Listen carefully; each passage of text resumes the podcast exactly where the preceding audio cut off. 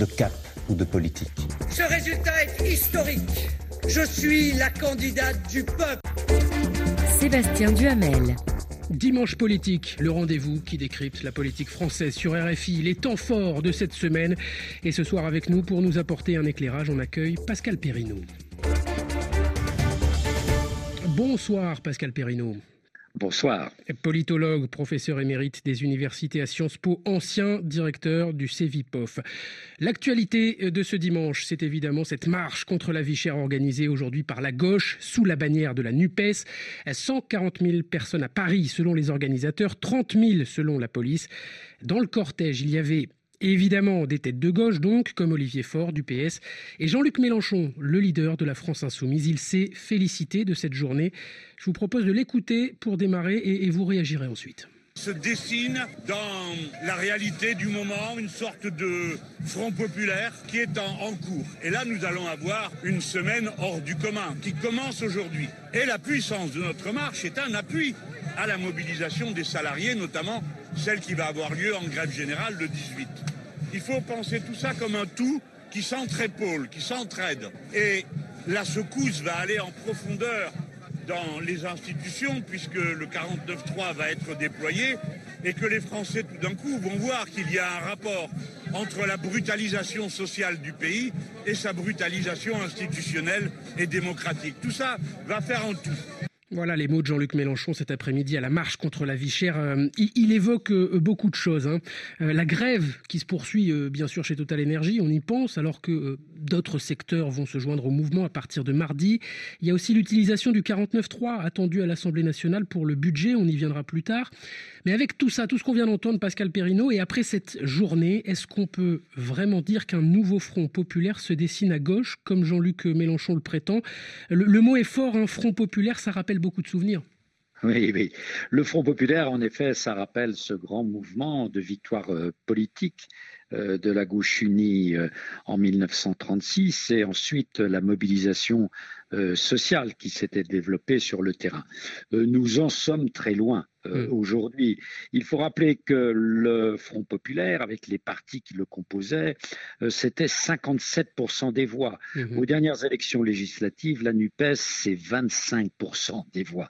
Donc, euh, comme toujours, le leader de la France insoumise pratique un peu l'inflation verbale. D'autre part, la mobilisation sociale, pour l'instant, en effet, dans le jargon d'une partie de la gauche de la gauche, le leader de la France insoumise appelle à la convergence des luttes. Mhm. Euh, mais pour l'instant, il y a en effet dans le secteur de l'énergie euh, chez Total euh, une grève qui est une grève en effet qui perdure.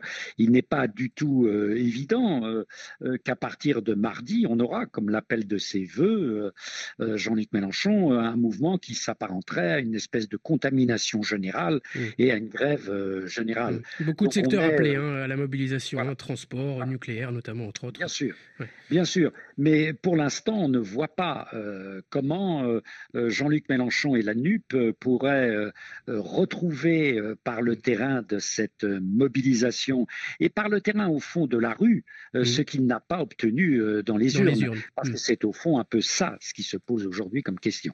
Jean-Luc Mélenchon, on l'a entendu en hein, parler de brutalisation sociale et institutionnelle. Il pense là justement à la réquisition des personnels qui font grève dans les dépôts et les raffineries de carburant.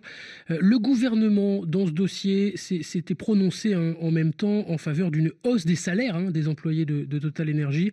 Est-ce qu'on peut vraiment parler de brutalité de la part du gouvernement dans la gestion de ce dossier? Non, le terme est excessif parce que même si le gouvernement, en effet, n'a pas vu euh, venir euh, ce conflit, euh, en particulier chez Total, le gouvernement n'est pas le patron de Total. si vous voulez, il y a une négociation, d'ailleurs, qui est en cours en ce moment, entre les syndicats représentatifs des salariés de Total et la direction de Total. Et d'ailleurs, le président de la République l'a dit à plusieurs reprises, ça n'est pas lui qui décide des, des salaires chez Total.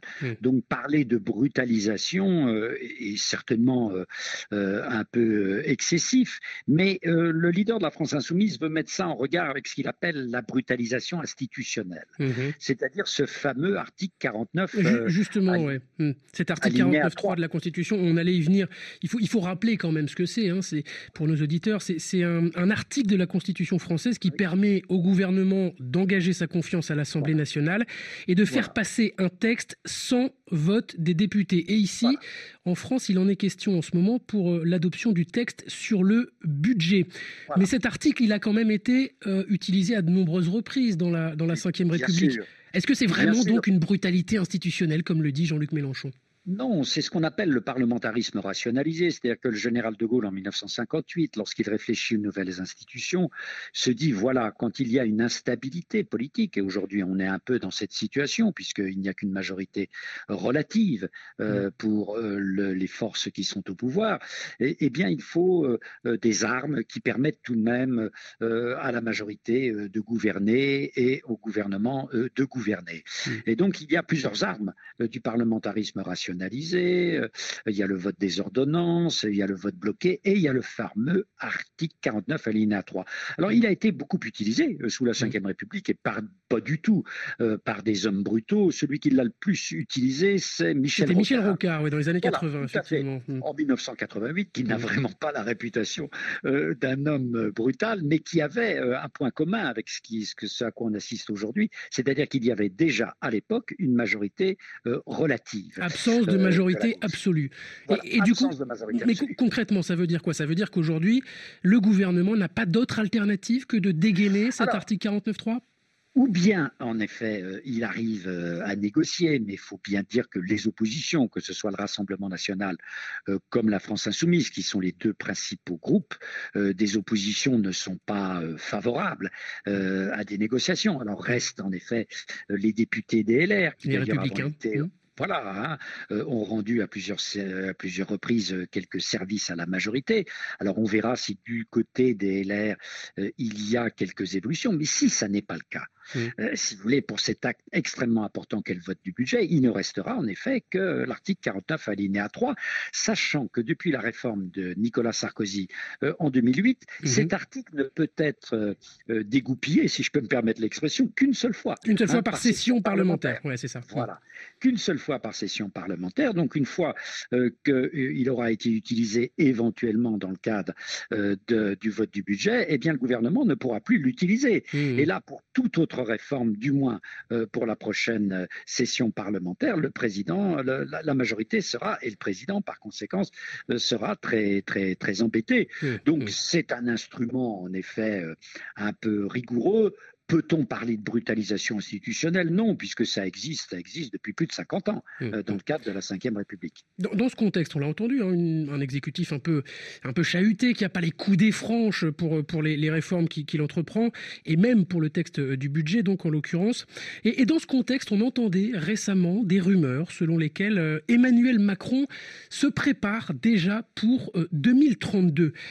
Est-ce que c'est crédible, ça, un éventuel retour d'Emmanuel Macron en 2032 Et est-ce qu'il y pense réellement aujourd'hui, selon vous? Oui, moi je crois que ce sont un peu, si vous voulez, des, il faut laisser ça au niveau du, de, la rumeur. Euh, parce que d'abord, il faudrait euh, savoir si le texte de la Constitution qui ne prévoit pas plus de deux mandats, euh, est-ce que c'est deux mandats consécutifs Là, c'est le cas pour ce qui va se passer. Et est-ce qu'un troisième mandat détaché du second mandat pourrait remettre les pendules à zéro? Là, il faudrait au fond un, un, avis du Conseil constitutionnel. Et il est bien trop tôt pour se perdre dans ce style de, de, de, conjecture. Hmm. Euh, je crois que, euh, en revanche, ce dont s'aperçoit le président, c'est que ça n'est pas simple de gérer un second mandat présidentiel quand on ne peut pas se représenter euh, hmm. à la fin, parce que bien sûr, à peine élu, on le voit avec Emmanuel Macron, l'après Macron est déjà est déjà en route. Hmm. L'après Macron dans son propre camp et l'après Macron dans les oppositions. Marine Le Pen ne rêve que de ça, Jean-Luc Mélenchon ne rêve que de ça. Et au sein de la majorité, on le voit, ils n'arrivent pas euh, tout de même à se mettre toujours d'accord, on le voit mhm. même à l'Assemblée nationale, et cela est tout simplement le symptôme eh bien, que l'après-macronisme a déjà commencé. L'après-macronisme, on pense notamment peut-être à, à Édouard Philippe ici, qui est en train de se positionner, l'ancien Premier ministre. Bien sûr, et, on le voit dans, des petits détails. Vous voyez, par exemple, il y a en ce moment la, fameuse affaire, entre guillemets, euh, euh, d'Aurore euh, Berger qui serait représentée au conseil d'administration de France Télévisions. D'habitude, en effet, c'est la présidente de la commission des affaires culturelles et non mhm. pas la présidente du groupe parlementaire le plus important, ce qui est Aurore Berger, mhm. qui, qui occupe cette fonction. Or, la présidente de la commission des affaires culturelles, aujourd'hui, c'est une députée d'horizon, c'est-à-dire le parti d'Edouard Philippe. Le mouvement d'Edouard Philippe. Voilà. Et ce qu'il ne faut pas voir là, euh, euh, si vous voulez, des difficultés euh, à l'intérieur même du camp de la majorité qui réunit pas simplement Renaissance, le parti d'Emmanuel Macron, mais aussi Horizon, le parti d'Edouard Philippe et le Modem de François Bayrou. Mm. Il, nous, il nous reste moins d'une minute. Dans, dans, ce contexte social chahuté, avec des, on l'a vu là, hein, vous, vous le disiez, des divisions politiques même au sein de la majorité, est-ce qu'on n'a pas le sentiment finalement quand même que le gouvernement est condamné à gérer euh, les affaires courantes. Oui, euh, c'est-à-dire que, bon, on verra euh, si, si le, le, budget est voté, c'est tout de même pas une mince affaire. C'est ce qui permet au gouvernement de, gouverner. Mais ensuite, pour toutes les autres réformes, et en particulier les retraites, on voit mal comment dans un climat social chahuté, euh, avec un article 49 alinéa 3 qui ne pourra pas être réutilisé mm. euh, dans les, semaines qui viennent et les mois qui viennent, euh, on, voit mal comment le gouvernement va pouvoir, j'allais mm. dire, s'auréoler d'une image de, gouvernement réformiste. Mm.